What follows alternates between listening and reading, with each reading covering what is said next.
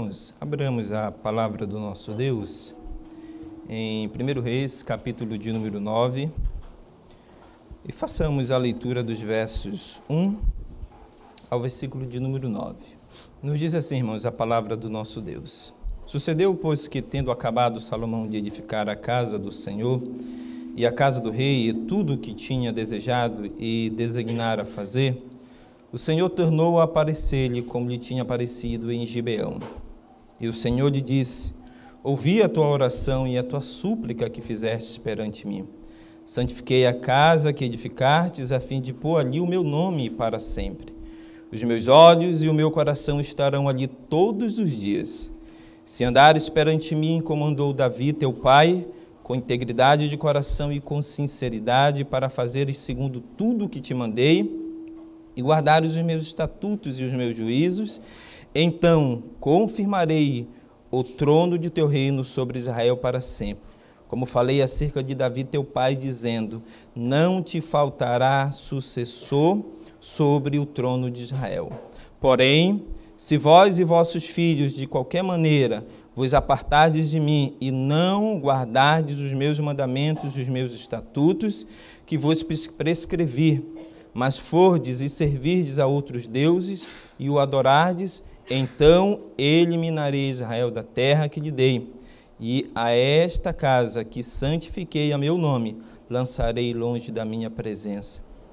Israel virá a ser provérbio e motejo entre todos os povos, e desta casa, agora tão exaltada, todo aquele que por ela passar pasmará e assobiará e dirá: Por que procedeu o Senhor assim para com esta terra e esta casa, responder-se-lhe-á, porque deixaram o Senhor, seu Deus, que tirou da terra do Egito os seus pais, e se apegaram a outros deuses, e os adoraram, e os serviram.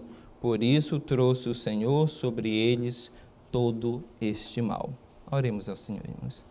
Senhor, te agradecemos por mais essa oportunidade que o Senhor nos concede de estarmos reunidos na tua presença para adorarmos a Ti, ó Deus, apresentando as nossas vidas e o louvor que procede dos nossos corações. O louvor que expressa a nossa gratidão por tudo aquilo que o Senhor tem feito em nossas vidas e por aquilo que o Senhor é, pelas tuas perfeições, pela grandeza que há em Teu nome e por tudo aquilo que o Senhor tem feito na história da redenção em favor do teu povo.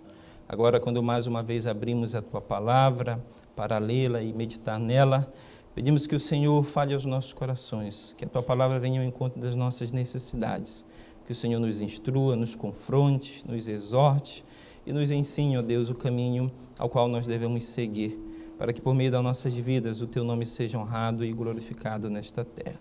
Oramos a Ti em nome de Jesus, pedindo o auxílio do Teu Espírito para que nos ilumine, aplicando toda a Tua palavra em nossas vidas, porque nos sentimos incapazes para isso.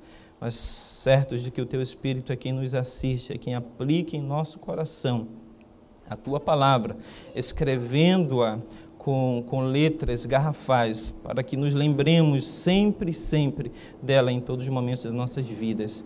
Pedimos que esse Espírito nos capacite, ó Deus, então a vivermos única e exclusivamente para teu louvor e a tua glória. Essa oração que fazemos a Ti em nome de Jesus, certos e confiados que o Senhor nos ouve, não pelos nossos méritos, mas pelos méritos de Cristo. É que nós oramos e te agradecemos. Amém. Irmãos, você já parou para pensar que todos nós nos deparamos com a necessidade de escolhas? Todos os dias e a cada momento da nossa vida. Porém, apesar de termos que lidar todos os dias com inúmeras escolhas, só existe duas grandes escolhas em nossa vida: escolher o caminho de Deus ou o nosso caminho, o reino de Deus ou o meu próprio reino, os planos sábios e soberanos de Deus ou a nossa própria vontade humana. Enfim, percebam que só existem dois caminhos, os quais o próprio Jesus os denominou como a porta e o caminho largo que conduz à perdição, ou a porta e o caminho estreito que nos leva à vida eterna. o que implica em nossa vida diária em escolher fazer ou não fazermos a vontade de Deus. Qual desses dois caminhos você tem trilhado ou irá trilhar na sua vida?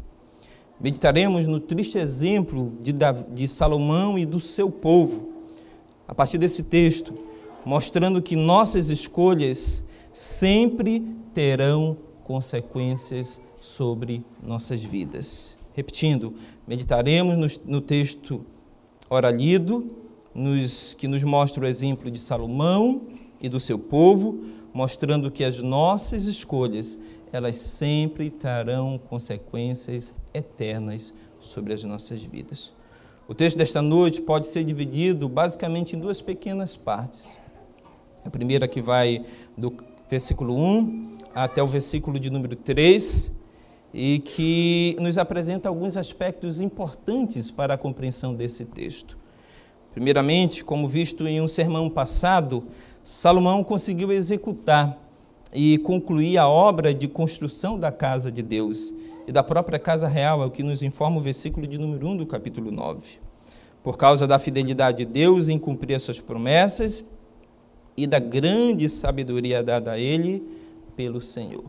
Exatamente isso que nos mostra essa segunda estrutura do livro de 1 Reis, que vai do capítulo 3 ao capítulo de número 11, onde o autor nos mostra que por, pela fidelidade de Deus, tudo que, aquilo que Salomão alcançou na sua vida veio porque Deus é fiel às suas promessas. E porque, em resposta à oração e o pedido de Salomão, Deus havia dado grande sabedoria a ele. E dessa feita, ele conseguiu realizar um, um, reinado brilhante sobre Israel, o que levou Israel a tempos e dias de paz e de grande prosperidade. Outro aspecto que nós podemos perceber nesse texto é que o Senhor confirmou sua morada entre seu povo, requerendo adoração única e sincera bem como um andar em santidade na sua presença. É o que o Senhor diz a partir do versículo de número 3. O texto começa exatamente dizendo que Salomão havia concluído a, a, construção da casa do Senhor, ele havia construído também uma casa ao rei, verso 1, e que tudo o que tinha desejado e designara fazer, Salomão havia alcançado a realização. E que no versículo 2 o Senhor havia aparecido a ele e havia lhe dito: ouvi a tua oração e a tua súplica que fizeste perante mim. Santifiquei a casa que edificaste, a fim de pôr ali o meu nome para sempre. Os meus olhos e o meu coração estarão ali todos os dias. Ainda que a aliança com Davi fosse incondicional, irmãos, os, o, o usufruto das bênçãos da aliança sobre o reino e o templo dependia da obediência sincera de cada filho reinante de Davi. Conectando com essa passagem, um estudioso do Antigo Testamento escreveu que a adoração começa no coração dos adoradores, mas transcorre no ambiente físico do templo. Aqui no versículo 3 e no versículo, no versículo 3, parte A e parte B, Deus dá a Salomão a certeza que os olhos do Senhor estariam sobre aquela casa de que ela, aquela casa seria o local escolhido por Deus, onde ele habitaria entre o seu povo, e de que as orações, as súplicas voltadas a ele seriam ouvidas naquela casa. E pelo fato de Deus habitar entre o seu povo naquele lugar, sendo ele um Deus santo, Deus exigiria que o seu povo andasse também em santidade. E Deus exigiria que eles cultuassem a ele com um coração sincero, íntegro diante dele. Essa era a adoração que Deus desejava que o seu povo prestasse a ele. É por isso que esse estudioso do Antigo Testamento diz que a adoração começa no coração dos adoradores, mas transcorre no ambiente físico do templo. Antes que o judeu viesse subir a Jerusalém para nas três festas anuais que Israel celebrava a Yahvé, o verdadeiro israelita, ele deveria primeiramente adorar a Deus em seu coração. Ele deveria ter um coração inclinado para Deus. Ele deveria ter uma, um coração íntegro e sincero, para então poder oferecer na casa de Deus a adoração a quem era devido, ou seja, ao próprio Deus. Nós podemos tirar três aplicações, irmãos, para a nossa vida dessa primeira parte desse texto. Primeiro, é que tudo que temos advém das bondosas mãos de Deus e não podemos colocar o nosso coração em algo que não seja no Senhor. Nós podemos observar em 1 Reis o, o triste exemplo de Salomão. Lá no capítulo 3, versículo de número 3, nos é dito que Salomão amava o Senhor e andava nos preceitos de Davi. Mas lá no capítulo 11, versos 1, 2 e 4, nos é dito que amou Salomão muitas mulheres estrangeiras. A estas se apegou pelo amor, e suas mulheres lhe perverteram o coração para seguir outros deuses. O que nós percebemos nesse triste exemplo de Salomão é que Salomão, a princípio, ele reconheceu que todas as coisas que ele havia alcançado, que é a construção da casa de Deus, a construção da casa real, as grandes obras públicas que ele havia construído, realizado durante o seu reinado, os dias de paz, de prosperidade, haviam vindo pelas mãos bondosas e, e dadivosas de Deus sobre ele e sobre o seu povo. No entanto, ao olharmos a vida de Salomão, nós podemos perceber que em dado momento da vida de Salomão, Salomão que tinha o coração voltado para Deus, que amava o Senhor, passou a colocar o coração naquilo que não era o Senhor. Por isso, o capítulo 3, em contraste com o capítulo 11 de 1 Reis, nos narra, primeiramente, que ele amava o Senhor e andava nos preceitos do seu pai Davi, e depois, lá no capítulo 11, nos mostra uma outra realidade e triste realidade, que Salomão passou a amar muito mais as suas mulheres estrangeiras e se apegou a elas pelo amor. E essas mulheres, o texto diz, perverteram o coração de Salomão para seguir a outros deuses. Isso nos ensina, irmãos, que tudo que recebemos do Senhor vem das suas bondosas mãos. Tudo que nós temos são bênçãos de Deus, para nós desfrutarmos como parte da graça dele sobre as nossas vidas, mas jamais, em momento algum das nossas vidas, nós, pode, nós, nós podemos, nós deveremos colocar o nosso coração nessas coisas. Nós não podemos colocar os nossos corações no dinheiro, na riqueza, no poder na fama, no trabalho, no emprego, numa casa, numa propriedade, no casamento ou nos nossos filhos. Os nossos corações devem estar única e exclusivamente no Senhor. O dia em que Salomão deixou de ter o seu coração unicamente no Senhor, irmãos, foi o princípio da grande derrocada de Salomão. Ele deixou de ter o seu coração no Senhor e colocou o seu coração naquilo que não era o Senhor. A partir de então, Salomão se desviou dos caminhos do Senhor, ao ponto de aquele que construiu uma casa em Jerusalém para que o nome de Deus fosse lembrado e honrado em Israel. Foi o mesmo que construiu altares e postes ídolos na mesma cidade de Jerusalém, a Baal e outros deuses, para que esse, ou, esses outros deuses fossem adorados no lugar em que Deus havia dito que seria o estrado do seu pé, no lugar em que ele se faria presente entre o seu povo. Jamais, irmãos, jamais, irmãos, nós devemos deixar que os nossos corações sejam colocados naquilo que não é o Senhor. Segunda aplicação dessa primeira parte do capítulo 9, verso 1 ao 3, é que devemos viver uma vida em busca de santidade, pois Deus é santo e habita e habita entre seu povo. Lá em Levítico 19, 1b, assim como no capítulo 20, 26, o Senhor disse a Israel, quando saiu da terra do Egito, dizendo: Santos sereis, porque eu, o Senhor, vosso Deus, sou santo. Repetindo: Santos sereis, porque eu, o Senhor, vosso Deus, sou santo. Quando o texto nos diz que Deus havia escolhido aquela casa, para santificar e ali o ser colocado o seu nome naquele lugar era exatamente uma demonstração para o povo de que Deus habitaria entre o seu povo. Mas o fato de Deus habitar entre o seu povo, irmãos, trazia uma grande implicação e um grande imperativo para a vida daquele povo. É que diante deles ou entre eles estava o Deus único, verdadeiro e o Deus santo.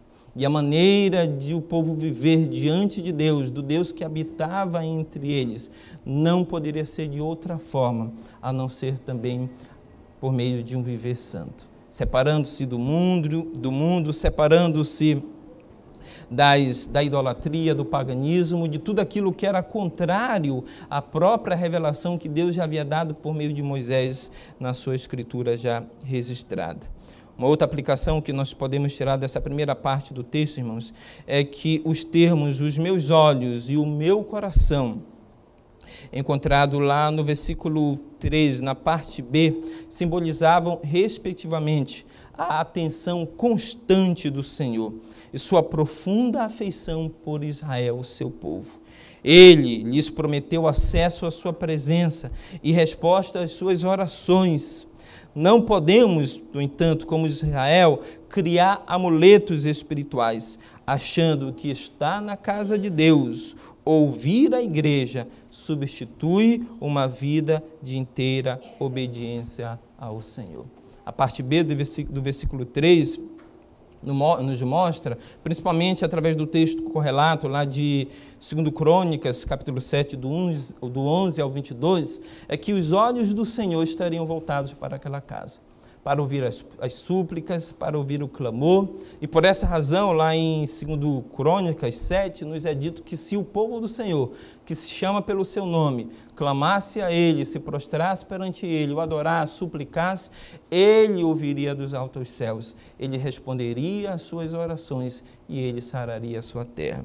A certeza que podemos ter desse texto, irmãos, é que Deus, Ele atende a oração do seu povo. Ele ouve e está atento ao sofrimento e às necessidades de todos os seus servos. Outra coisa que nós podemos também extrair como uma aplicação para os, os, nossos dias, irmãos, para nossas vidas, é que aquele povo tornou o templo como uma espécie de amuleto espiritual para si. Os judeus, principalmente à época de Jeremias, criam que o fato de haver aquela construção de pedras, a construção é, que Salomão havia erguido com ricos e grandes materiais, com um grande investimento, e que era à vista dos olhos dos homens muito bela, é, eles achavam que aquele monumento, aquela construção, aquele templo, aquele prédio, era a garantia de que jamais Deus poderia punir o seu povo. Deus jamais permitiria com que os inimigos de Israel avançassem sobre eles. Eles jamais imaginavam que um dia Deus permitiria que, por exemplo, o exército da Babilônia, que Nabucodonosor e o seu exército invadiria a cidade de Jerusalém, derrubaria os portões, incendiaria a cidade, derrubaria a cidade e o templo, e que eles seriam levados cativos para uma terra estranha, para a Babilônia. Para ali, como diz o texto, o texto de Deuteronômio, para é, conhecerem ali outros deuses, os deuses de povos estranhos.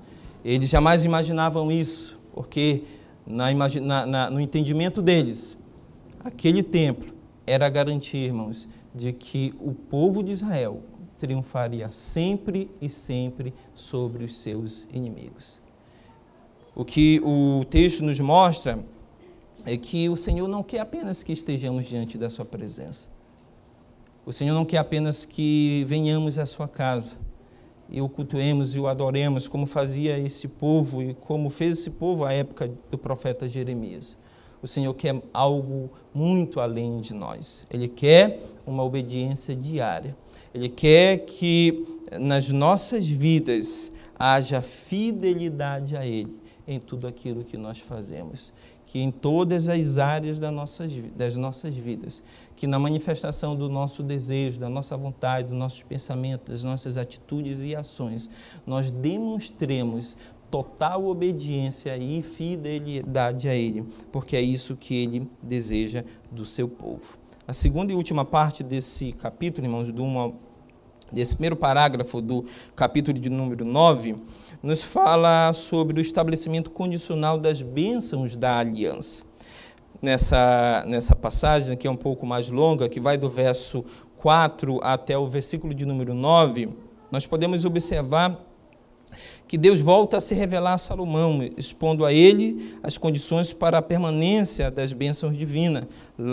Ele havia dito que lá no versículo de número 4, se ele andasse, não somente ele, mas os seus filhos, todo o povo de Israel andasse na sua presença, Deus enviaria as bênçãos sobre, sobre o seu reinado e sobre o povo de Israel. Salomão deveria andar com integridade de coração, é o que diz o verso 4. O verso 4 diz: Se andares, se andares perante mim, como mandou Davi, teu pai, com integridade de coração e com sinceridade, para fazeres segundo tudo que te mandei e guardares os meus estatutos e os meus juízos. Salomão deveria andar na presença de Deus, irmãos, com integridade de coração e com sinceridade.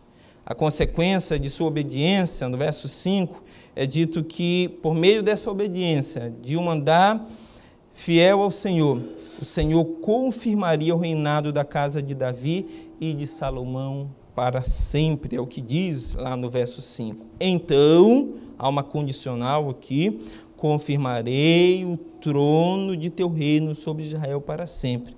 Como falei acerca de Davi teu pai, dizendo: Não te faltará sucessor sobre o trono de Israel. Havia uma condição para isso. As bênçãos de Deus sobre o reinado de Salomão e dos outros reis que viriam da linhagem de Salomão, seria condicional à obediência desses servos do Senhor.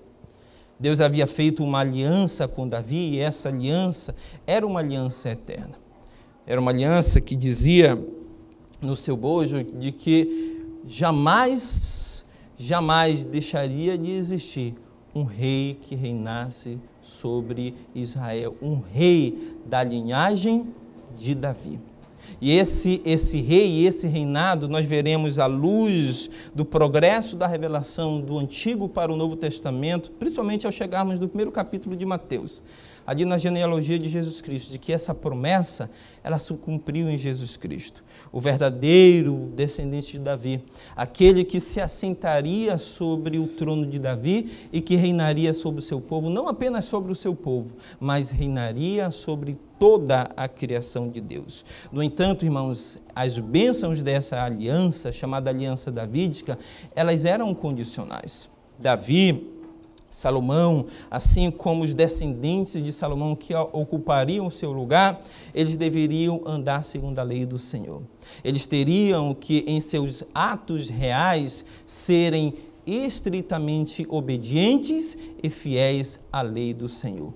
Aquilo que é dito lá em Deuteronômio 17 deveria ser o manual desses reis. Eles deveriam julgar com justiça, eles deveriam julgar com justiça e equidade e deveriam andar na presença de Deus, cientes de que Deus julgaria todas as suas obras. Na sequência, irmãos, nós temos a descrição das palavras de advertência do próprio Deus a Salomão e da maldição da parte de Deus sobre o rei e sobre o seu povo, por ter se apartado da lei do Senhor e servido a outros deuses. É o que diz o verso 6.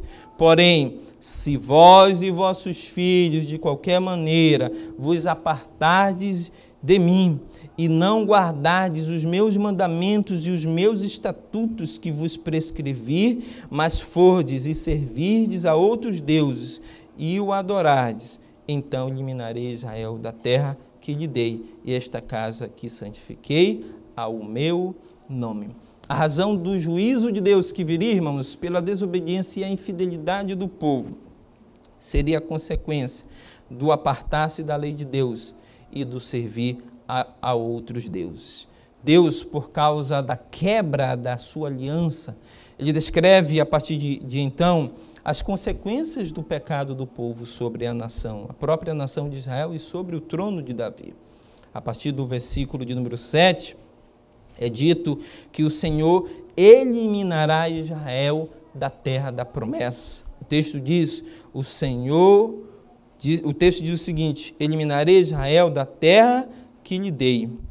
Esse, essas palavras, irmãos, nada mais nada menos do que o cumprimento daquilo que é dito lá em Deuteronômio, capítulo 28, 26, em que o Senhor, pela boca de Moisés, disse ao povo: Veja bem, muito antes desses fatos acontecerem e muito antes do próprio exílio que o, que o povo de Israel sofrerá mais, mais adiante na própria história do povo de Israel. O Senhor disse através de Moisés: O Senhor te levará e o teu rei que tiveres constituído sobre ti, a uma gente que não conhecestes, nem tu, nem teus pais, e ali servirás a outros deuses feitos de madeira e de pedra. Versículo 26, irmãos, o, o Senhor apresenta por meio de Israel uma severa punição que Deus traria pelos pecados não arrependidos de Israel. Ali no capítulo 28, a descrição das maldições que Israel receberia sobre si pela quebra das prescrições do pacto.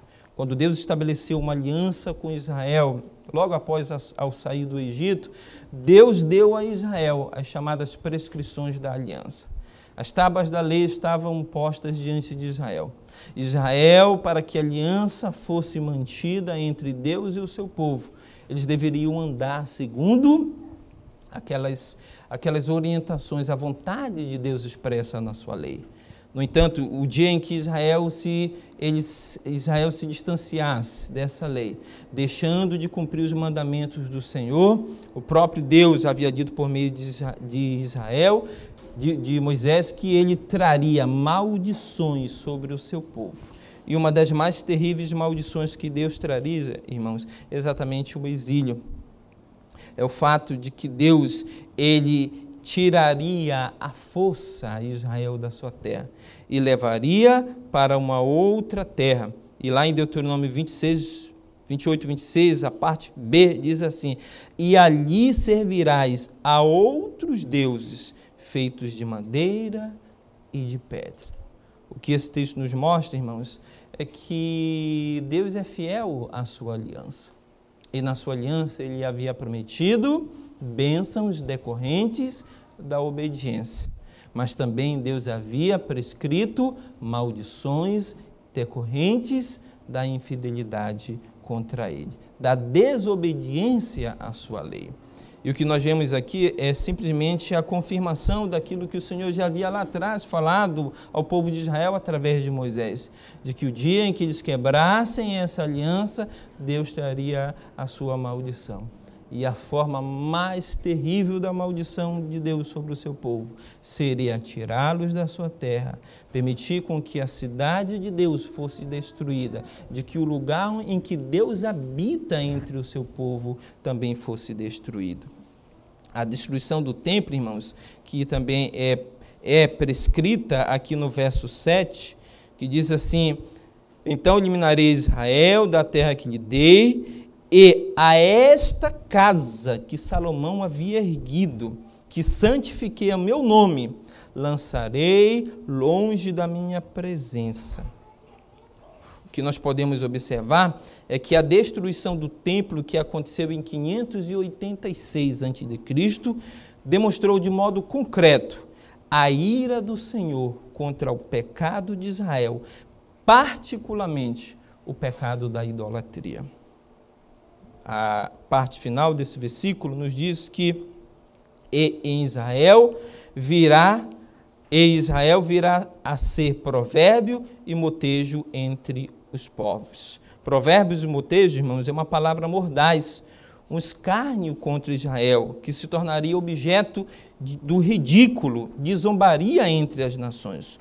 O propósito do Senhor era que Israel fosse para as nações uma lição vívida e estável, baseada na integridade de coração e na retidão de vida, sendo então dessa forma luz para todas as nações. Aquilo que Deus havia pensado para o seu povo, quando ele fez uma aliança lá no Sinai, dizendo que Israel seria uma nação de reis e sacerdotes, e que Israel seria luz para as nações, levando o conhecimento de Deus para os povos que não o conhecia. Israel agora seria motivo de zombaria e de escárnio dos próprios inimigos do seu povo. Os próprios gentios zombariam, eles lançariam provérbios e motejos contra Israel. Mas tudo isso, irmãos, se daria como cumprimento da palavra de maldição de Deus contra o seu povo ao terminar, é, expondo a causa de tamanha humilhação e vergonha, ou seja, porque ao, ao, término desse, desse parágrafo, lá no versículo, a partir do versículo de número 9, melhor dizendo, a partir do versículo de número 8, é dito o seguinte: Desta casa agora não, tão exaltada, todo aquele que por ela passar pasmará e assobiará e dirá: Por que procedeu o Senhor para com esta terra e esta casa? Essa seria a pergunta daqueles que passassem por Israel depois de ver a sua vergonha e a sua humilhação.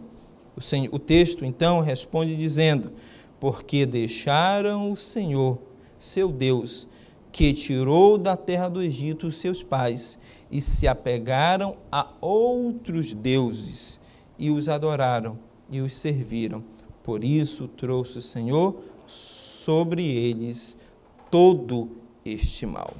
O que nós podemos perceber, irmãos, é que toda essa catástrofe, essa, esse sofrimento, essa humilhação e vergonha que um dia Israel passaria, se daria por cumprimento da palavra do Senhor, naquilo que o Senhor havia dito, não somente através de Moisés, mas de inúmeros profetas pré-exílicos que anunciaram, que denunciaram o pecado de Israel e que apresentaram a Israel a necessidade de arrependimento, do retorno à aliança, à obediência da lei do Senhor, mas que, no entanto, não deram ouvido às, aos alertas, às palavras de arrependimento desses profetas. Muito pelo contrário, perseguiram esses profetas.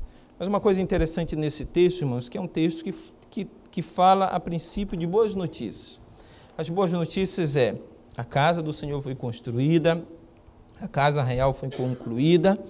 A partir dos versículos de número 10 até o final do capítulo de número 11, nós vamos encontrar belos relatos, incríveis descrições da grande prosperidade do reino de Salomão, de como Salomão fez coisas brilhantes, como um homem dotado de grande sabedoria da parte de Deus, um homem a quem Deus abençoou grandemente, um homem cujo reinado pode, ninguém pode ser comparado ao seu reinado Talvez comparemos o reinado de Salomão somente ao próprio reinado do rei Davi, cujos dois reis foram os dois maiores reis da história de Israel.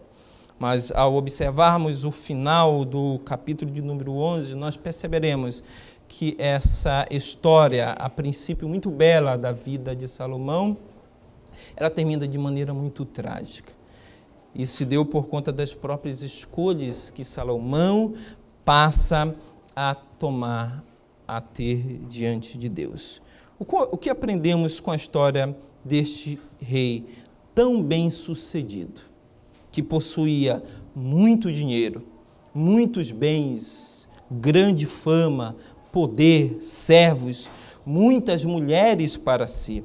Salomão tinha tudo o que uma pessoa nessa vida poderia desejar, irmãos. Entretanto, assim como você e assim como eu, ele tinha que tomar decisões e fazer escolhas na sua vida. Escolher entre Deus, o mundo ou o seu próprio coração.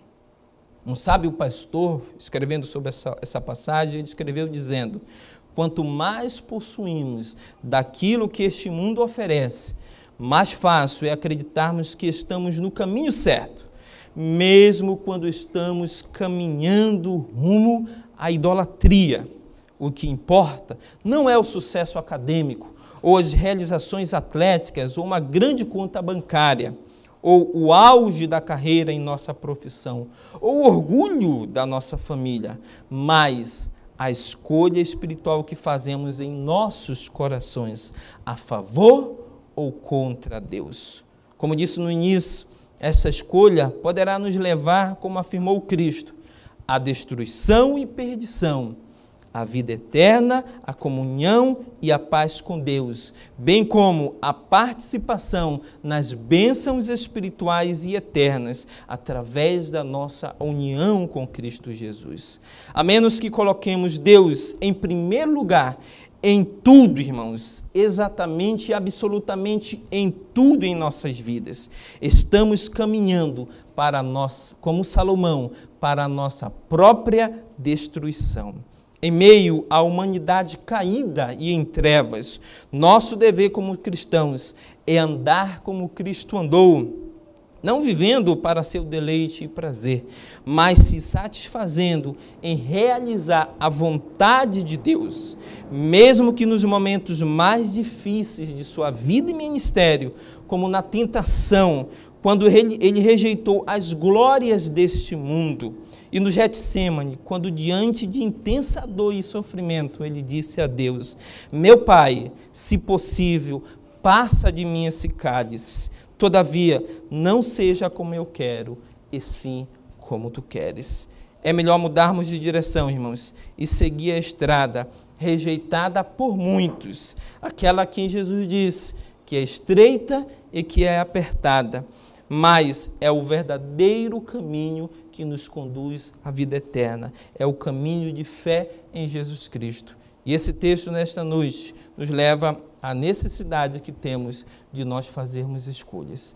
E diante de nós, há essas duas escolhas: nós fazermos a vontade de Deus e andarmos ao lado de Deus, ou não fazermos a vontade de Deus e lutarmos contra Deus. Que Deus nos dê a graça de termos uma vida, que o fim da nossa vida não seja como a vida de Salomão, que desprezou os conselhos de Deus e procurou andar em caminhos que não era o caminho de Deus para ele, porque as suas escolhas foram trágicas e por essa razão o seu fim foi mais trágico ainda. Que Deus nos, nos, nos livre, nos conceda a graça de, ao final da nossa vida, vermos a caminhada que nós percorremos, vermos os frutos das nossas escolhas aqui nesta terra e possamos antever as recompensas das escolhas certas que nós, que, que nós fizemos aqui nesta terra, que serão as bênçãos espirituais, os galardões e recompensas que nós receberemos do, receberemos do Senhor, como a coroa da vida, a qual nós receberemos do nosso Deus, do nosso Senhor, naquele dia. Que Deus em Cristo, então, nos abençoe.